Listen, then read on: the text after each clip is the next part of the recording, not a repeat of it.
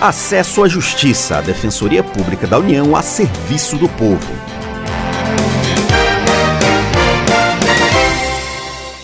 Olá, ouvinte, tudo bem? Eu sou Ademar Rodrigues. Nesta edição, dicas importantes sobre as novas parcelas do auxílio emergencial.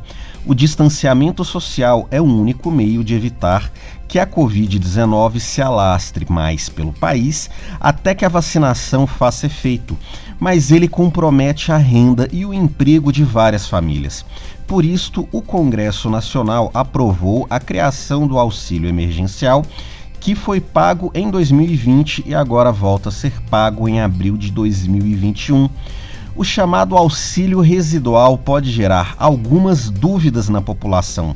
O defensor público federal André Porciúncula nos fala sobre os critérios usados para que o cidadão tenha este direito não é necessário realizar um novo requerimento administrativo ou novo cadastro. Aliás, na verdade, o sistema ele sequer permite que o cidadão faça um novo cadastro. Apenas serão habilitados ao auxílio emergencial residual aquelas pessoas que já estavam elegíveis em dezembro de 2020, ou seja, todas aquelas pessoas que já tinham feito o cadastro no aplicativo ou no site do auxílio emergencial e que já tinham tido o deferimento do seu benefício, agora vai ter essa prorrogação das quatro parcelas residuais. O defensor André Porciúncula nos fala mais sobre quem pode receber o auxílio residual.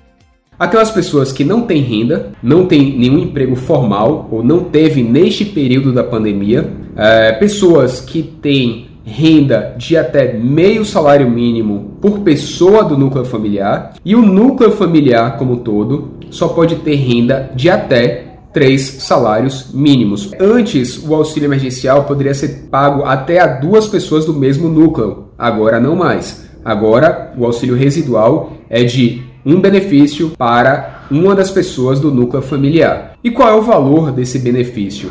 150 reais para as pessoas que residem sozinhas, 250 reais para núcleos familiares com mais de uma pessoa e 375 reais para os núcleos familiares com mulheres arrimos de família, aquelas mulheres que são chefes de família e residem sozinhas também.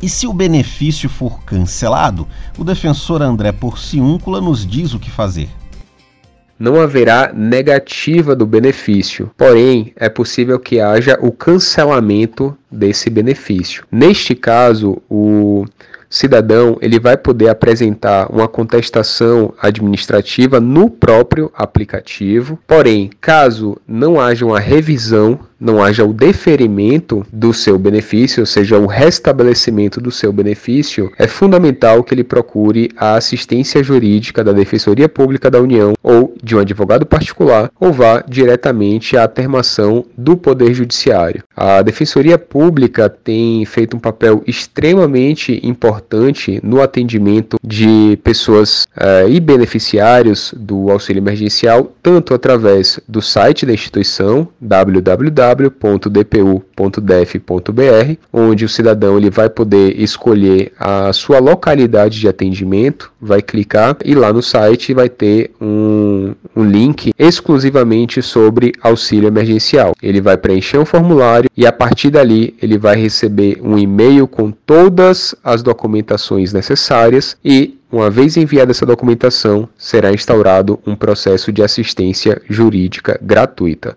Além disso, temos também o DPU Cidadão, um aplicativo DPU Cidadão extremamente inovador e eficiente, através do qual o cidadão também poderá é, requerer a abertura de um processo de assistência jurídica, ele irá alimentar com seus dados pessoais, ele irá enviar a documentação solicitada.